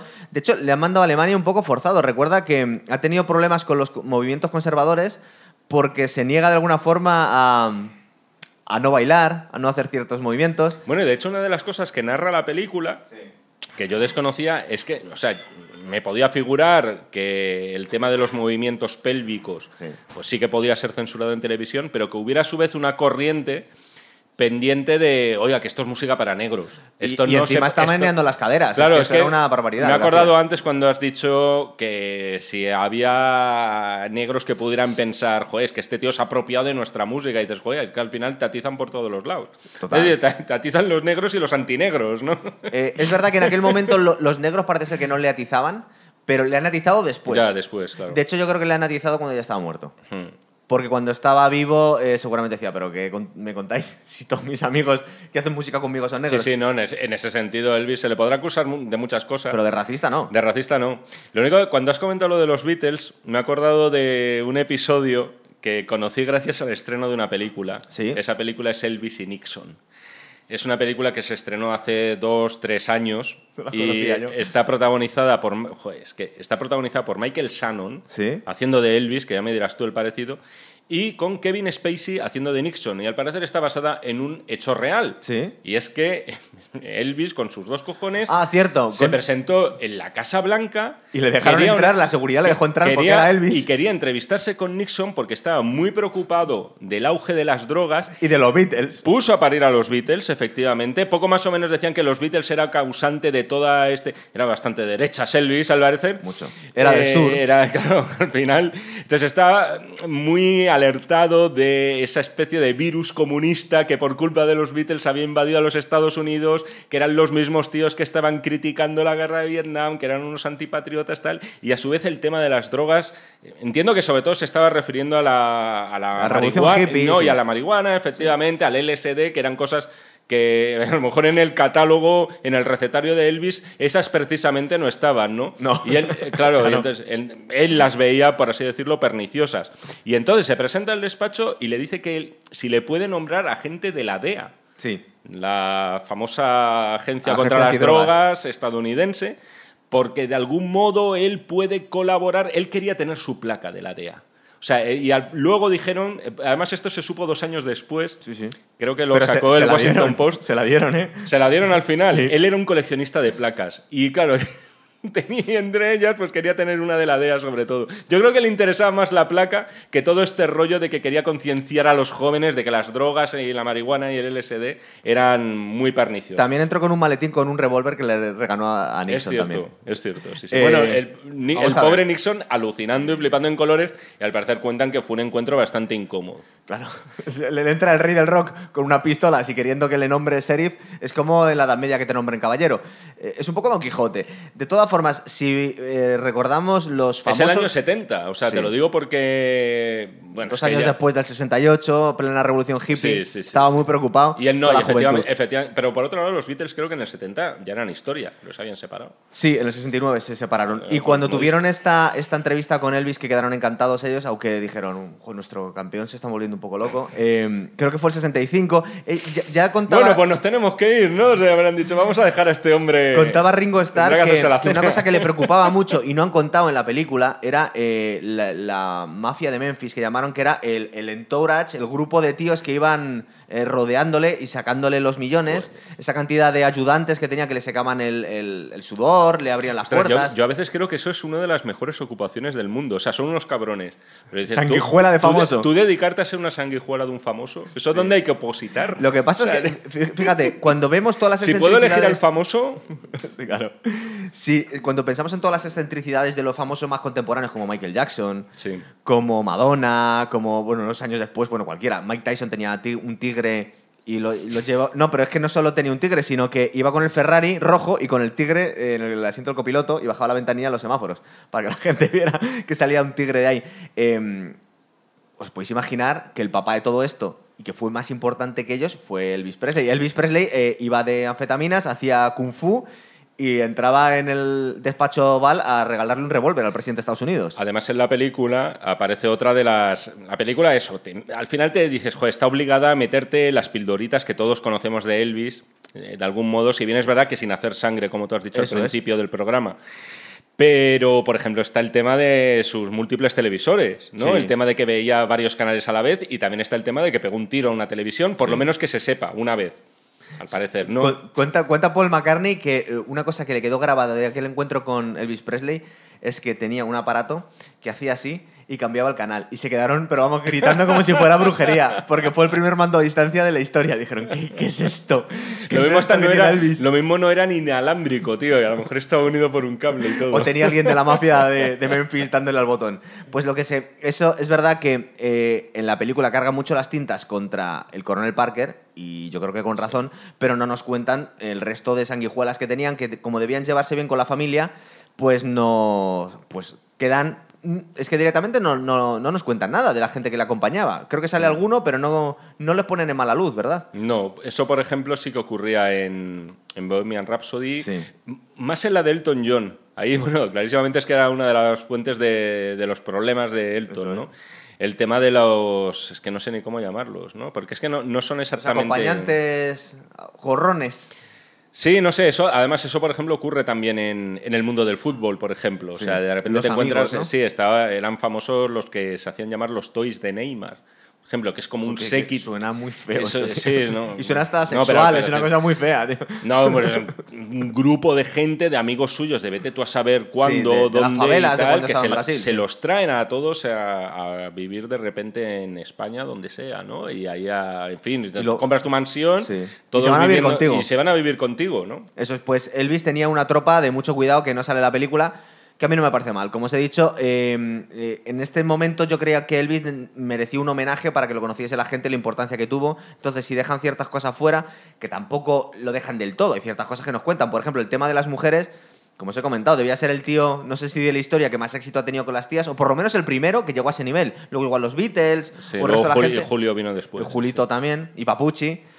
Pero no era el primero de todos, el papá de todos fue, fue Elvis. Eh, pero solo se casó una vez con Priscila, aunque tuvo múltiples amantes. De hecho, cuando murió estaba viviendo con otra novia que tuvo. Pero bueno, y con muchas, con muchas mujeres. Y de hecho lo vemos en el. En, algo sale. De hecho, vemos en las actuaciones como le va pegando morreos a las, a las tías del público mientras la mujer ahí lo aguanta el chorreo, ¿verdad? Sí, sí, sí. Bueno, os iba a contar de esas tres actuaciones que son muy importantes. Cuando vuelve... ¿No es en esta película donde se hace referencia al tema de que no es bueno que se sepa que un artista está saliendo con alguien o tiene novia Sí. formal? Se hace referencia a eso en la peli. Es ¿Sabes, que a quién había ¿sabes a que- bien- a quién había escuchado eso por, por primera vez? Adolf Hitler, tío. Que fue la excusa que le dio a muchas novias que tuvo y a Eva Braun solo se casó con ella pues antes de pegarse un tiro. Porque decía que el Führer, no, para parecer más inalcanzable, no podía estar pillado. Para que todas las mujeres creían que podía tener una oportunidad. Era, claro, era por eso, ¿no? Por eso no pillabas, Es lo que cabrón. decía. Pues de alguna forma, es verdad que Elvis se lo dice, pero se lo dice a las primeras novias que tiene en Memphis. Al final se acaba casando Sí, con efectivamente. No, pero eso ha basado siempre también en el mundo de, de Hollywood. Luego eh, se daba también el efecto contrario, que había determinados, eh, determinadas estrellas que eran homosexuales y entonces sí que les tenían que buscar casaban rápido, ¿no? un rollo, pues tipo Rod Jackson, Sí. por ejemplo, que no fue hetero en su vida. Y le tenían que buscar como parejas ficticias o incluso llegar a casarse con ellas, ¿no? Eso es. Y luego está un caso también este, que es que es to- totalmente opuesto. O sea, al final es, no, no, no. Aquí que no se sepa que eres un hombre. Tienes que. Que las tías que vayan a verte al concierto piensen que estás disponible. Claro, que van a No que poder eres ligar un contigo. papá Claro. y tal. que pasas de acostarte con ellas. No, que no, no. no eres un hombre blandengue, como decía el, El Fari, de eso es. esos que van con el, el Fari. El El Fari. Se nos ha olvidado también después También de Iglesias. va la ¿eh? de Elvis también, es verdad. Eh, ¿Qué os estaba contando? Ah, bueno, sí, eh, esos momentos en los que le han mandado a Alemania a cumplir con servicio militar, le están comiendo el pastel los Beatles y vuelve y tiene la mm, mítica actuación esta del comeback del se- 68, creo que es, que sale con el... Pero es que es icónico en, la historia de la música, que sale con la chupa y en los pantalones de cuero en un escenario rodeado de tías y algún tío y hace una actuación brutal, pero es increíble la actuación que hace y la hace eh, sin ningún tipo de, de cartón, es decir, está Mm. él con una guitarra. Una cosa, Elvis no, no solía hacer solos de guitarra, pero era un guitarrista rítmico legendario y lo decían toda la gente de, de su época, decía que tocaba la guitarra de forma increíble, sobre todo con muchísimo gusto. No tocaba mucho, de vez en cuando ya al final, cuando le vemos bailando, casi no tocaba, pero Keith Sí, Richards sí, es, tampoco es- es toca verdad mucho. que no. Bueno, y de hecho tocaba también el piano, como demuestra la última actuación de la película. Era un grandísimo músico. Es Mm. decir, que la gente, luego al final, cuando le querían criticar y se había hecho muy de derechas, de- decía incluso John Lennon, va, este tío es solo un cantante, eh, como podían haber dicho de Julito Iglesias y de todos estos. Y dice, no, no, era un super músico que al final, con el chorrazo de voz que tenía y con los super músicos que tenía, el tío decidía cantar, pero podía. Era un hombre orquesta. Mm. No como Prince, pero casi. Eh, pues esta actuación vemos como, esto no sé hasta qué punto es cierto, cuando el tío se conciencia porque han muerto Bobby Kennedy y Martin Luther King y decide rebelarse ante el coronel y no cantar villancicos, sino cantar esta Ah, canción es tan verdad, emocionante que tema. es If I Can Dream o algo por el esti- me Sí, sí, que- sí, sí, me acuerdo, me acuerdo de ese pique. Can Dream, Pero fíjate, que en se ese momento pensé que esto tiene que ser verdad. Es que fue verdad. es- fue verdad, ¿no? Sí, entonces, entonces, ¿por qué has dicho que parecía que te daba... Porque es Ah, que- demasiado que, se exagera, que, ¿no? que- que se, que se inspira Vale, en, la vale, mus- vale, en la muerte de, de Martin Luther King y de Bobby Kennedy para cambiar último momento y rebelarse contra el establishment. Es too good to be true, ¿no? no sé. Hay es cierta- demasiado hay- precioso esto. Hay cierta, eh, ¿cómo decirlo?, pontificación, Sí. de, de Elvis en la lo película. han por divinizado un poco, ¿no? pero es que yo, eh, yo estaba deseando que hicieran esto. Digo, verás, me van a hacer una película de segunda y encima le van a buscar, le van a ridiculizar un poco, van a incidir en lo malo, que tenía un huevo, y no nos van a contar lo grandísimo que era este tío y las nuevas generaciones tienen que saber lo importante que fue Elvis para todo. Es decir, es que... Sí. Eh, a- De había- hecho, luego, había que hacer esta película. luego ves a grupos alternativos así modernos. Te diría que hay muchísimos cantantes, eh, frontmans de bandas muy alejadas a lo que puede hacer Elvis, pero que tienen su etapa Elvis. en un Total, momento todos, dado. a, mí me, a mí me ha pasado. Yo la he tenido, Jaime. me imagino. Pero incluso en lo estético, yo me acuerdo de ver un concierto de Arctic Monkeys, Sí. por ejemplo, que ¿qué coño tiene que ver Arctic con Elvis? Joder, y el cantante, Pero el el frontman, tono- o el sea, tono con el tupe, usa- con la chaqueta claro. de cuero, Queens of the Stone Age. El tono es muy Elvis, como canta ese hombre. Sí, pero lo van. eh, Es algo que se va modificando y hay un momento dado en el que tienen esa etapa como entre Elvis y Rockabilly casi todas las estrellas de rock. Tienes que tener el registro, porque claro, si no tienes un chorro de voz grave no puedes hacer Josh eso. Home de Queens of the Stone Age, por ejemplo, también es un tío que se le nota que le chifla Elvis, ¿no? Y de hecho incluso lo homenajea. Y estamos hablando de una banda de, de stoner, ¿no? Que es todavía eh, es un género todavía más grave que, que lo que puede ser el el, heavy cantante de metal Him tradicional. eh, es- tiene, O sea, tiene una etapa Elvis Ya- total. Bueno, ya hecho, es que pueden canta ser de, de mil subgéneros diferentes que al final todos quieren, en un momento dado, y yo creo que además cuando están arribita, dicen, voy a tener un poco mi fase Elvis e incluso presentarme al público como Incluso si fuera no tenía Elvis". ese registro, pero eh, la pose que tú tienes en los discos de en solitario que tiene Freddie Mercury va de Elvis. No canta como Elvis porque tiene otro registro, pero iba de Elvis. El, el Great Pretender está haciendo, está haciendo de Elvis. Bueno, tío, y en la canción de. Sí, hay una que es super Elvis, de hecho parece una cover, pero. Sí, ahora mismo no nos sale. eh, Pero vamos a nana, ver, es que si- si tú eres- nana, nana, Sí, que es un poco Heartbreak nana, Hotel, ¿verdad? ¿Eh? Es un poco Heartbreak Hotel. Eh, Sí, sí, o sea, es, es, mm, es que yo pensaba que era una Es cover. que vamos a ver, eh, si tú vas de Frontman de Rock. Esa cosa que llaman amor, ¿no? Sí, Little, Little Thing Called Love. Eso es. Eso es algo Sí, así, sí, es, un sí, poco, es un poco ese rollo. Es que si tú eres un frontman del rock y no pasa por la época. Hay que pasar una etapa Elvis, tío. No sé qué Eso estás sí, haciendo. Sí, lo único que. Bueno, no por la fase mental de Elvis, No, eso ni, esperemos. ni el- ¿no? por el horterismo, porque es verdad que llevó al vestuario a un grado que nos ha llevado después. Es verdad. Bueno, pues estaba co- contando esa actuación que es increíble, de verdad. Y, y es tan buena que la podéis ver todos en YouTube y, y es actual. Es decir, tú ves una actuación que a los que os gusta la música la tenéis que ver. Digo, no le pueden hacer justicia. Y la hacen de alguna forma. Hmm. ¿Quieres parar un segundo? Eh. Tenemos la inauguración de los casinos, que es como eh, el mega espectáculo.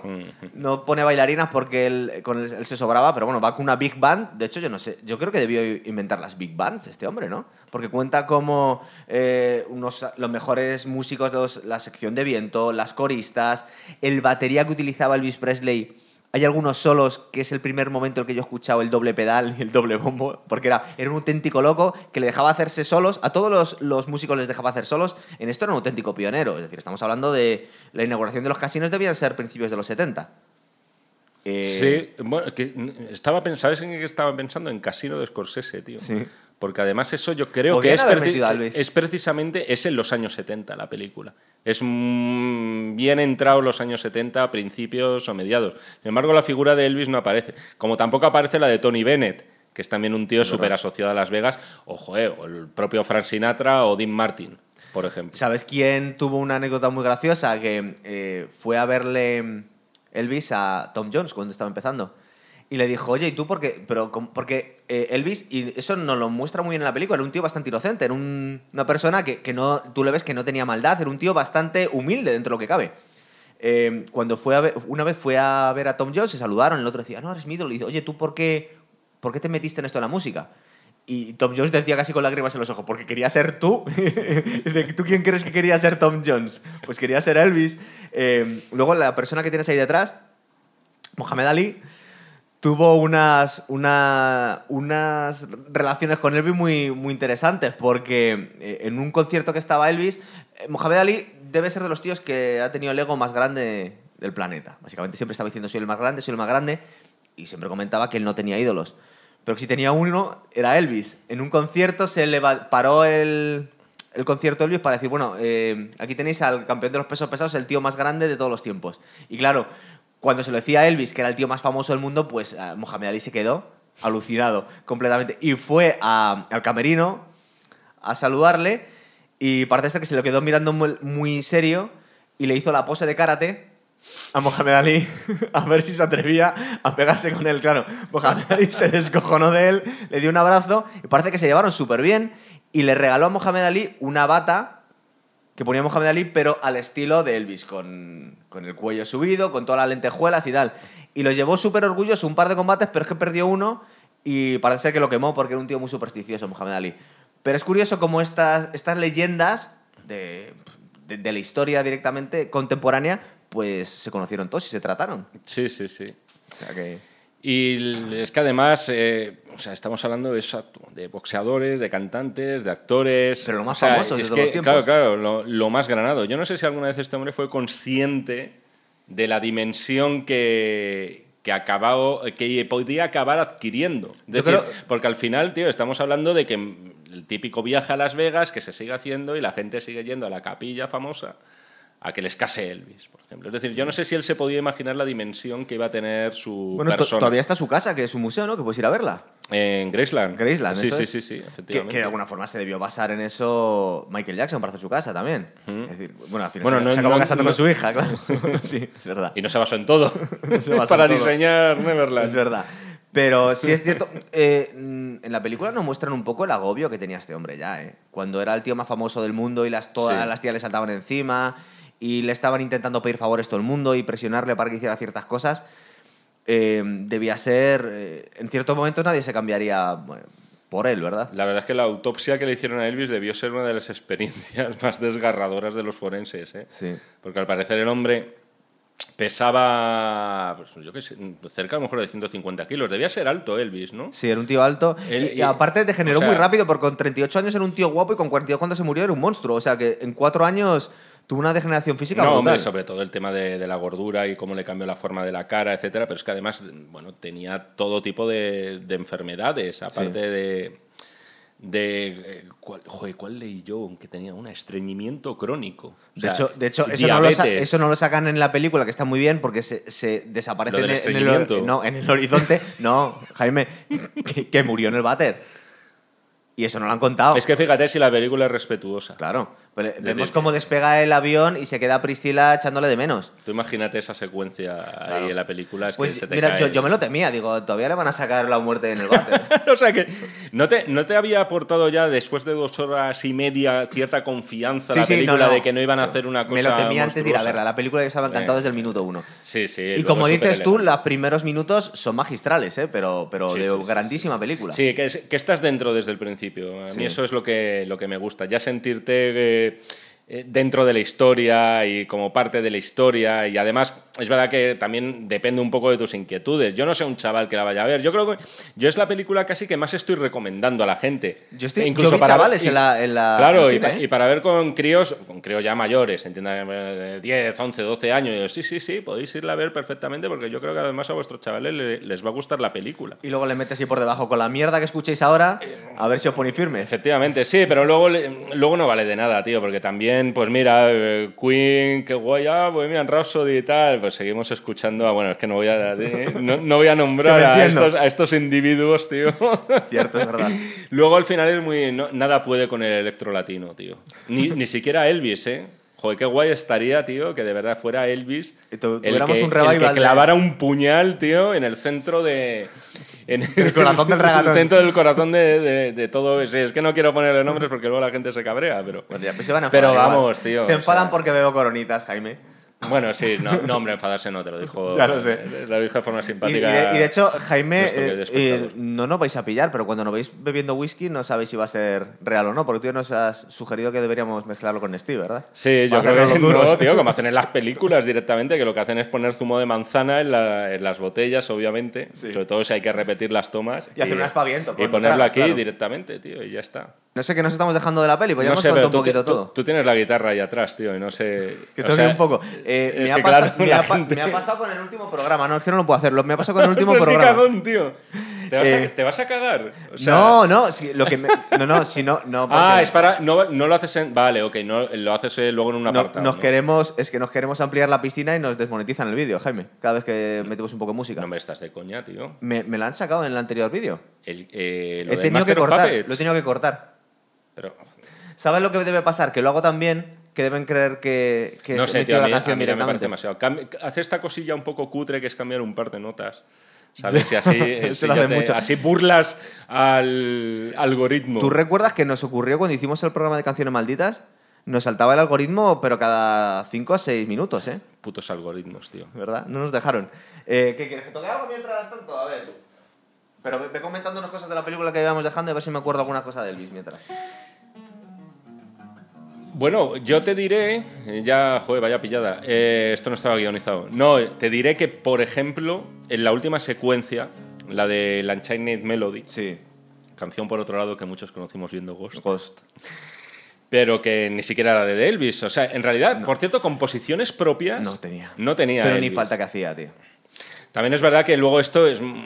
Los Beatles también cogieron determinadas cosas, los Rolling en sus inicios, sobre todo, quiero decir. También De- cogieron tam- muchísima música, blues, muchísima De hecho, el música primer negra. éxito- y el la- primer- esto- esa gente que son muy de los Rollins y muy anti, anti resulta que el primer éxito. Pero los que siguen vivos, quieres Claro, decir. bueno, o sea, no, yo, yo soy súper fan de la las gente dos es muy bandas. pero- Bueno, pues resulta que el primer éxito de los, de los Rolling Stones fue un descarte de los Beatles. Le regalaron la canción. Dice, esto no la queremos. y fue el éxito. Sí, de hecho es que al principio tú escuchas a las dos bandas en sus inicios y son muy parecidas. Lo que pasa es que unos tomaron el, el vamos a decir, el, el, lado de la paz, de la, del Maharishi este, del hinduismo, de la serenidad, y otros tomaron el camino de Satanás. Tío, pero es que los Beatles, los Beatles tuvieron muchísimas etapas en esos ocho años realmente que tocaron, porque se considera que los Beatles como grupo realmente se formaron cuando echaron al Best y cogieron a Ringo Starr, verdad que llevaban unos años haciendo un poco el indio, y, dejaron de estar juntos en el 69, aunque creo que el último disco lo sacaron en el 70, una cosa así. En realidad El último tiene que ser el Let It Be, ¿no? Eso es, eso es. Eh, estuvieron muy poquitos años, pero bueno, eh, marcaron la música. Pero también es verdad que fueron a rebufo de, de Elvis. Eh, y de hecho fue, fueron Sí, pero, pero por ejemplo, los Rolling sí que saquearon, y dicho con todo el cariño, porque a mí incluso hasta. No voy a decir que me gusta más, a mí me gustan mucho las dos bandas. Pero los Rolling saquearon más todavía la música negra, muchísimo más. O sea, directamente tienen coros de gospel en algunas de sus canciones. Y una actuación de los Rolling no se entiende sin un coro de gospel eh, haciendo, valga la redundancia, los coros.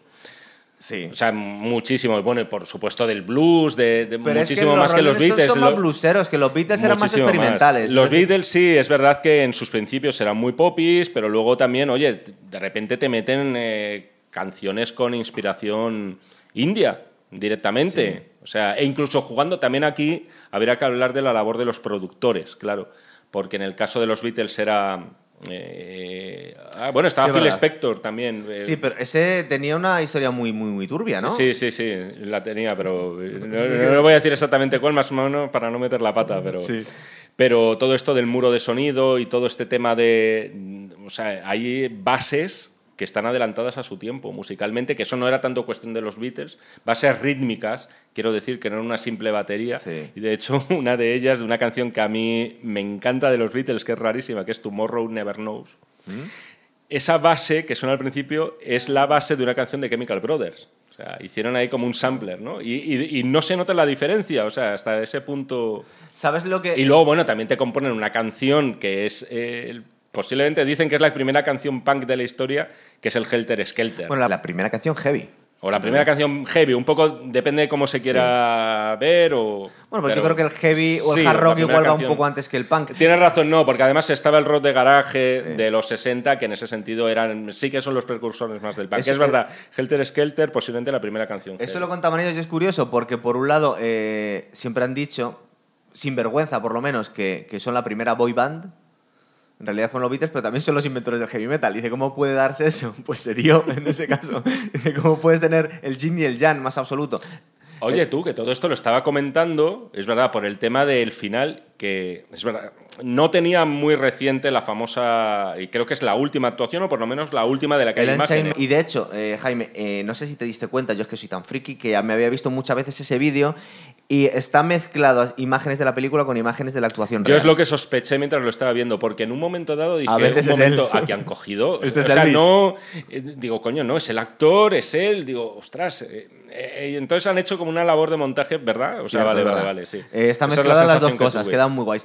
Pero a mí en toda la película me queda el, me queda el, el sabor de que han, han actualizado de alguna forma el sonido de Elvis. Es decir, siguen siendo sus canciones, pero no sé muy bien qué han hecho. Les pillé en ese momento que va por la calle de... Se mete en el barrio negro huyendo de la fama donde nadie le mm. conoce y se mete como en los, bajos fondos a escuchar en un club de jazz el rock and roll de los, de los, de los artistas un poco marginales que vemos a B.B. King, que se hace los trajes en el mismo, el mismo sastre que él.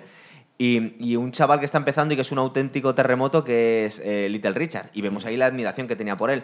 Pues en ese momento que meten un poquito de hip hop, a mí me dio la sensación, lo he pillado ahora, pero yo creo que me, lo han, me han hecho más cosas de estas hasta este momento y no me he dado cuenta, ¿sabes? Es decir, yo creo que me están metiendo mensajes subliminales. Tengo muchas ganas de verla otra vez. La sí, sí, sí, es posible. También es una película, a ver, esto es un topicazo, pero merece mucho la pena verla en el cine. O sea, yo creo que la gente... Eh, es que luego en televisión cambian mucho las cosas y tienes un móvil siempre muy a mano y dices, hay un momento que tenía que hacer mañana, no he puesto los huevos en la lista de la compra.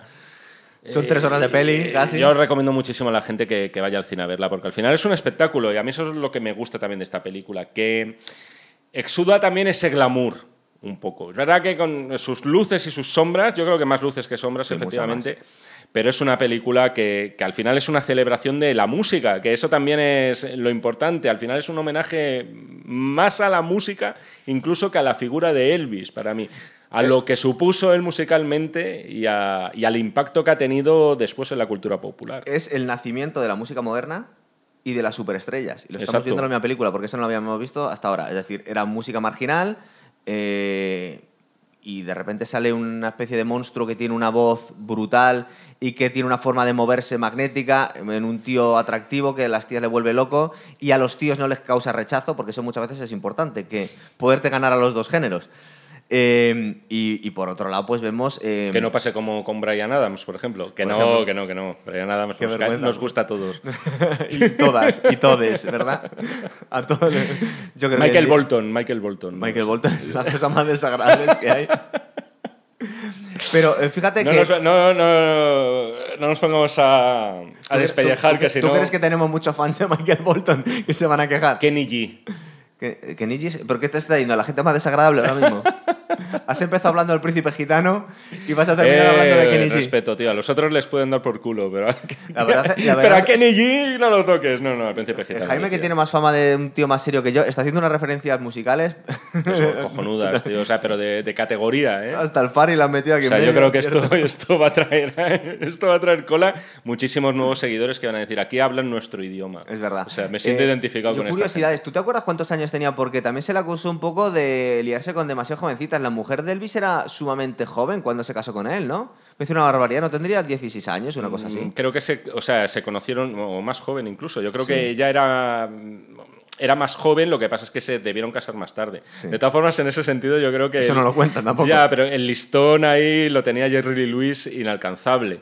Pero no sé si te acuerdas. Eran colegas y eran el mismo no, rollo. No sé si te hacían. acuerdas, pero Jerry Lee Lewis no solamente se casa con una menor, sino que esa, de- esa menor es su prima hermana. Madre de Además, Dios. que es Winona Ryder en la película, en la de Gran Bola de Fuego. Ah. Eso es una cosa que por la cual eh, la vida de Jerry Lee Lewis ya no se podría trasladar, porque sería algo que, que verdaderamente es duro de ver, aparte de que luego el tío también en la película de Dennis Quaid, que yo la recomiendo mucho porque es, es más tosca, no tiene este No, estilo no es este virguero, nivel, no es este nivel. tiene este estilo virguero con la cámara, esta es mucho más espectacular y tal, pero la otra también es interesante porque anticipa varias cosas y entre ellas también el, el- el nacimiento del rock and roll, al cual hay que ponerle también a Jerry Lewis Sí. en su peldañito. Era un rock muy salvaje, además. el Era, era- era muy salvaje, era también, eh, estábamos hablando ahora del punk, que era un poco el punk llevado a eso, por lo menos eh, con, eh, prácticamente lo que hacía con el piano eran riffs de guitarra. ¿No a meterle, a prenderle fuego al piano?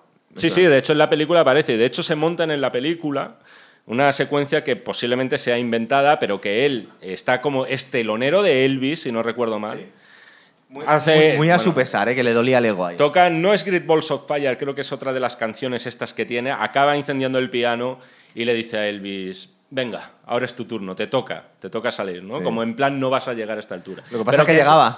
eh, claro, claro. eh, o sea, luego, en la película no te mostraban Es- la eso, actuación. de alguna forma, estos monstruos de, de la música, tanto Johnny Cash como Jerry Lee Lewis, era un poco como el drama que tenía Cristiano Ronaldo, que es que le había tocado estar en la misma época que Messi. Ya, tío, pero yo es que ahí soy contrario. Yo pienso que el drama ha sido para Messi nacer en la misma época que Cristiano, Cristiano Ronaldo. Ronaldo. Efectivamente, y lo digo completamente en serio, porque eh, Cristiano El que Ronaldo no el que no quiere problemas. le ha ganado 4 o 5 balones de oro Sí. a Messi. Es decir, si CR7 no hubiera existido, por el cual no tengo una gran simpatía personal, pero si no hubiera existido, todos esos balones de oro se los habría llevado Messi. O sea, es decir, es depende un poco de cómo se vea la, la película. Es, es una cuestión de perspectiva, bueno, no, porque ta- también puede decir Cristiano que si no hubiese, no se hubiese estado Messi no habría habido duda en ese momento quién era el mejor del mundo. Ya, pero la- también puedes pensar, hombre, alguien que tiene un talento innato como natural es Y el otro más como- currante, ¿no? Uno como un Amadeus y el otro como un Salieri, que el Salieri le gane a Amadeus eh, varias veces Sí.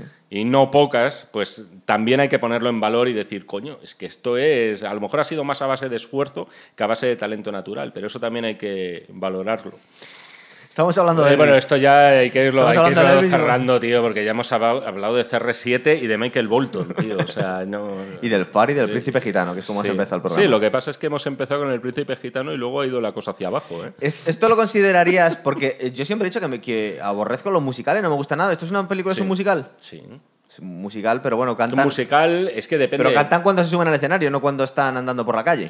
Es cine musical. Sí. Es decir, eh, al final, claro, no es eh, quién escribe las reglas de ese género, porque al final el musical se supone que son esas películas en las que alguien eh, rompe a cantar sin venir a cuento. ¿no? Un poco la, la visión clásica que tenemos de un americano en París, de cantando bajo la lluvia, donde hay números, o como podía ser Rouge, por ejemplo. Y esto es más biopic, ¿no? Sí, lo que pasa es que, oye, te comes unas cuantas actuaciones. Es decir, yo no me atrevería a negar categóricamente que sea un musical. Bohemian Rhapsody, ¿podemos considerarla un musical? No, yo creo que son biopics todos. Puede Yo- ser, luego, luego resulta que son. Bueno, si no. Estamos en cuestiones semánticas. Yo considero que lo que hemos dicho musical es que la gente, eh, cuando tiene que comportarse como una persona normal, se pone a cantar y bailar por la calle. Es lo que yo considero siempre un musical. Es decir, pues una cuestión un poco fantasiosa y poco realista. No porque tenga mucha música la película. Puede ser, pero luego hay. Es que es, es diferente, tío. Se supone que es musical si a su vez las canciones Sí. eh, de algún modo están integradas en la historia, de tal forma que la acción avance a través de las canciones. Es Ah, decir, que donde haya como cierta progresión dramática y que no sea solamente un pegote. Entonces ahí podrías decir. eh, las canciones que estamos viendo, pues a lo mejor esa primera actuación súper salvaje que tiene Elvis, que yo creo que es la más hardcore, ¿no? La primera que vemos es la más cruda, es la más, Sí. la más garajera y tal, pues de algún modo eso te... Esa, esa reacción que él está arrancando a esas chicas, a lo mejor con el Love Me Tender habría sido otra. Sí. No tan, vamos a decir, tan animal, como en este caso. La, Entonces, otra, la otra era más para las madres de las chicas. Claro, entonces si lo vemos así, pues eh, a lo mejor eh, cogiéndote al clavo ardiendo puedes decir que la película es musical. Pero mira, yo creo que hay que retirarlo ya esto, hay que cerrar el chiringuito. ¿eh? Vamos a ir terminando. Eh, Ah, que tenías más cosas. No, no, no, no, no. Simplemente cuando estaba pensando yo en, en biopics que hayan puesto bien a- al, al sujeto, los que se me habían venido a la mente los últimos era Lincoln, por ejemplo, que me parece alucinante, y, y la de Invictus, que no es un biopic, pero te hablan de la figura de Nelson Mandela y le dejan muy bien. Sí, pero, pero, pero hay muchísimos más, tío. Pero que dejen. O sea, yo, por ejemplo... Pero, que sean casi un homenaje al protagonista. Y yo no, creo que, por ejemplo, Bohemian Rhapsody, vamos, es el homenaje soñado para Freddie Mercury. No nos cuentan tampoco mucho las sombras de Freddy, ¿verdad? Las fiestas. Ni la mitad de la mitad de la mitad, no, hombre, hay un par de secuencias y tal, y, y el tema de las drogas, por ejemplo, está muy poco tratado también en la, en la película, es decir, yo creo que por lo general, y además lo decías tú antes al principio, que luego, oye, tienes que lidiar con una serie de derechos aquí y hay mucha gente allegada que te tiene que dar también el, El visto bueno, eso bueno, es. claro, porque la, es, eh, al final, sobre todo los muertos, porque se acaban llevando royalties. Es curioso el caso del Elton John, tío, es de los pocos que han hecho la biopic eh, estando vivo, ¿no? O sea, eso es, significativo, eso, bueno, acaba- por lo eh, general... ¿tú- tú no te has bueno, con Johnny Cash también ocurrió, me parece. Eh, eh, Johnny hay- Cash estaba vivo hay cuando... Un, hay un mega problemón ahora mismo en las redes porque van a sacar una serie directa ah, de esta directa para streaming que, sobre Mike Tyson y no le han pagado un duro a Mike Tyson y está intentando que no la saquen. Pero Eh, es serie dramática, es, es decir, serie- no, no es documental. eh, serie dramática. De hecho, el que hace el papel de entrenador de Mike Tyson creo que es Harvey Keitel. Pero estaban preparando un biopic autorizado de Tyson protagonizado por Jimmy Pero no, Fox. no, no interpreta a Don King, Harvey Keitel. ¿no? Harvey Keitel hace de entrenador, hace de Cus D'Amato. A Don King no sé quién lo hace. pero Don King se parece muchísimo. Sería, pero, sería no, pero glorioso, tío. la figura de Don King Le se ponen parece. los pelos ahí a Harvey Keitel, lo ponen un poco de betún. No puedes hacer un blackface como en, en Tropic Thunder. Un blackwashing, ¿no? No puedes hacer eso. No, pero eh, mira, para terminar, la figura de Don King eh, parece. Lo que pasa es que era una persona real, no es un personaje ficción. Eh, parece, parece calcado del Coronel Parker, ¿verdad? Sí, es un poco... El típico el- manager que despluma a su pupilo. El manager marrullero, Hijo de puta, eh, hijo sí. de puta y tal, y avaricioso, y a su vez que es, es paternalista y utiliza el palo y la zanahoria, yo creo que al final hay que preguntarse hasta qué punto, gracias a esos hijos de puta, luego estos tíos son estrellas. ¿eh? Es que eso es un debate Sí. también Esto interesante. decía este durante toda la película. Dice, yo creé a Elvis de alguna forma la figura pública, fue gracias a mí. Eh, hombre, pero en la película vemos que, que era, un, mm, era ya una fuerza de la naturaleza en la primera Sí, actuación. pero tienes que verlo, tener esa visión, apostar por él. eh, es decir, que a veces el, el echarle el ojo al talento y tener la visión de decir esto no va a ser un flor de un día y con esto se puede hacer millonario él, pero sobre todo yo, eso también hay que tener talento para verlo. ¿eh? Bueno, bueno, pues yo creo ya dejamos aquí el programa. Yo creo Lo hemos sí. contado todo. Spoiler yo me he quedado a gusto. de películas históricas, no, que no se enfade la gente que hacemos spoilers, porque es lo que ocurrió. Simplemente ponte la Wikipedia y te enteras. ¿Pero qué? Porque muere al final Elvis. la No lo vemos. Se va en No, el no horizonte del no avión. vemos. De hecho, bueno, el spoiler es ese. Al final, la, la actuación, que yo creo que es un cierre muy bonito, además con una canción que nos gusta a Sí, todos. es muy emocionante, ¿verdad? La despedida que tiene del público. Sí, efectivamente. Que en eso también remite un poquito a, a la actuación final de Freddie Mercury en, en Wembley. Es verdad. Sí, lo que pasa es que ahí retorcieron un poco la, la historia para darle Sí, un sentido más estuvo épico. muchos más años vivo Freddie Mercury Y- después de esa actuación. Sí, y aparte, al parecer el, el tema del contagio de SIDA fue posterior. Sí. Y aquí te lo pintan un poco, Que ya lo lo, retuercen para que sí, ya lo tenía y en plan voy a dar la actuación de mi vida en Wembley. Y- Y, y joder, además- bueno, cantó el himno de Barcelona en las Olimpiadas, ¿qué te voy a contar? Y además, la, Bueno, no lo, no lo llegó a cantar él, eh, lo, o sea, lo grabó, grabó el videoclip. con Montserrat Caballé. Sí, pero me parece que en el 92 ya fue Josep Carreras. Ah, Creo, porque, bueno, Freddy creo que... O, o llegó a actuar, no me acuerdo. que nos, que nos lo corrijan. Sí, que nos, que nos corrigen. Que nos corrijan, Nos sí, corrigen. sí, hombre, no, lo bonito de esta actuación, y ya termina ahí el programa, ahí. es que son muchas cosas al final. Eh, es que eh, esta última actuación tan emotiva que sale del un Chain Melody que vemos en la película, es que realmente fue su último concierto también. Entonces, esa fue la última canción, cerró con eso su actuación y creo que unos meses después se murió. Sí, en este caso sí que es verdad. Claro, este es el cierre de verdad. No, y la suerte de tener el testimonio gráfico, por cierto, de porque yo entiendo que no estarán todas las actuaciones de Elvis en YouTube, ¿no? No, eh, pero las que hay son las las geniales. ¿Te recuerdas cuando hicimos el programa también de Canciones Malditas que hablamos de Amy Winehouse y vimos unas eh, similitudes bastante claras de las últimas actuaciones de Amy con las últimas actuaciones de Elvis? Es decir, eh, era una bomba de relojería. Este tío se va a morir. Sí, pero según, según he leído, o sea, esa actuación que vemos final de la melodía desencadenada, que antes he Sí. dicho encadenada, era más bien la excepción. Es decir, las actuaciones de Elvis no. Por lo general, las últimas no eran especialmente memorables, sino más bien lo contrario. Pero sin embargo, es verdad que si la gente ve esa actuación, ves a un tío que parece que se está dejando el alma de verdad ahí y además con un chorro de voz mientras está tocando el piano. Es, Es que era un tío, como todavía era joven, que tenía 42 años, le fue evolucionando la voz y ahí podéis ver un tenor de ópera. Es decir, este tío podía cantar ópera perfectamente. El chorro de voz que tiene es impresionante. Te lo puedes imaginar cantando el Nessun Dorma o algo por el estilo. Y otro detalle también muy cutre es que ves a uno de la, de la Memphis Mafia, que es el que le hace de pie de micro. Claro, claro, sí, sí, le está sosteniendo el micrófono. Sí, sí, Pero sí, porque en ese momento no tenían, no tenían ni. Bueno, aquí, el esbirro, sujétame No, eso, el eso- micro. eso- eso es cutre, pero mola porque queda Bueno, como muy natural del instante y, y es como la, eh, la antipuesta en escena, ¿no? En ese instante y es un momento como muy, muy auténtico. Y que no estaba preparado. No hemos hablado del tema de dónde está Elvis ahora, tío. ¿Y si está vivo o no? ¿O ha estado vivo hasta hace bien poquito? Que eh, sí. Eh, y, y- y Dicen de los, que- y de los imitadores de Elvis que pueblan Las Vegas y toda esa zona. Dicen que a Jesús Gil y a Elvis los han visto juntos alguna vez, tío. O sea, él, eh, Jesús Gil al final es nuestro Elvis. Ah, ¿tampoco está muerto? Jesús Gil. Esa leyenda urbana. Ah, no lo había es oído. mítica. Yo había escuchado de Hitler, de Elvis, y de- pero de, de Jesús Gil. Eh, Jesús Gil es mítica. ¿Y sigue vivo? Por, eh, por, bueno, Eso ya dicen, quizá ¿no? el tiempo se ha encargado de, de rematar lo que no hizo en su día. Pero en el caso de Jesús Gil, por el tema de todos los problemas con la justicia, recordemos que pasó por la cárcel, y en el caso de Elvis, porque quería mandar eh, el mundo a paseo, la popularidad ya le agobiaba demasiado, que era el momento de descansar, no quería seguir teniendo esa cadena de las actuaciones tan seguidas y dijo, a tomar por culo. eh, cambio de identidad y eh, simulo mi propia muerte con un cadáver de más de 100 kilos eh, muy parecido a mí. Yo, a mí me suena plausible, o sea, Ah, te- que te lo crees. yo ¿no? me lo creo, sí, sí. Eh, yo, escuché, yo escuché que era un alienígena y había subido a los cielos como Jesucristo, pero bueno. Posiblemente haya una iglesia que defienda eso. ¿eh? Sí, con todas las iglesias que hay por esa zona, ¿verdad? Sí, sí, sí, no yo creo que duda. tenemos que terminar el programa porque se está yendo Se de madre esto desde hace un rato. sí. Venga, chicos. Venga. Hasta Venga, otra. Adiós.